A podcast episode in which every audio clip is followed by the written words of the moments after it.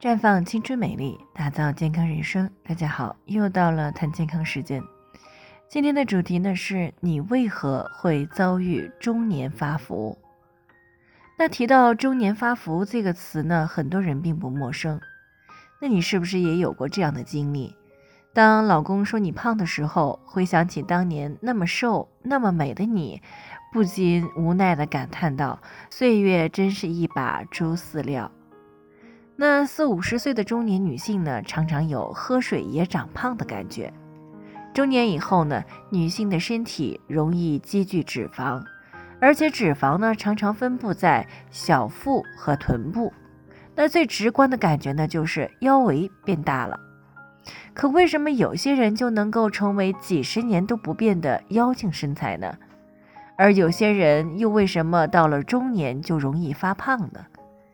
那首先呢，是到了中年之后，子女也大了，各方面的费用呢也会增加，还要加上房贷、人情之类的，一年到头呢需要的费用非常多。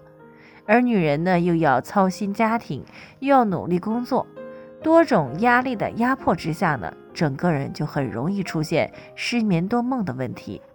那时间长了呢，就会影响到内分泌以及气血。从而造成发胖的现象，而且呢，一些女性在压力大的时候呢，总是喜欢通过吃东西，而且吃的量又很大，通过这种方式来缓解压力。那么食量增加了，自然呢，胖的也就更加的快了。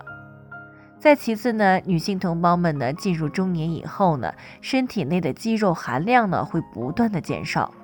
而且呢，年龄越大，肌肉减少的速度呢也会越快，同时身体的基础代谢率也是在不断的下降，热量的消耗呢也随之下降。如果在消耗降低的前提之下，而且没有减少食物的摄入量，又不坚持运动，提高能量消耗的话，那么身体呢就会堆积了大量的热量而发胖。另外呢，还有很多女性朋友在年轻的时候呢，作息就比较乱，比如说整天夜不归宿、通宵达旦的在外面吃喝等等，这些习惯呢可以说是根深蒂固了。很多女性呢也都将这些习惯呢延续到了中年的时候。要知道呀，年轻的时候这样做不容易发胖呢，是因为年轻阶段的代谢比较快，消耗的也是比较快。而到了中年的时候，消耗是不断的下降的。那如果你的作息呢一直是紊乱的话，那么身体的内分泌就很容易出现异常，最终呢导致代谢异常而诱发肥胖的问题。最后呢就是进入到中年以后，在没有保养或者是保养不当的情况下，女性的卵巢功能不断的下降，造成了雌激素分泌的减少。从而呢，影响了脂肪的代谢和分解，导致腹部脂肪的堆积。因此呢，女性进入中年以后呢，一定要有意识的适当增加一些提高肌肉强度的运动，比如深蹲、仰卧起坐、游泳等等。而且呢，还要注意高蛋白食物的摄入，比如像肉啦、蛋类、鱼类都是优质蛋白的来源。不但呢可以促进肌肉的合成，还可以促进气血的生成。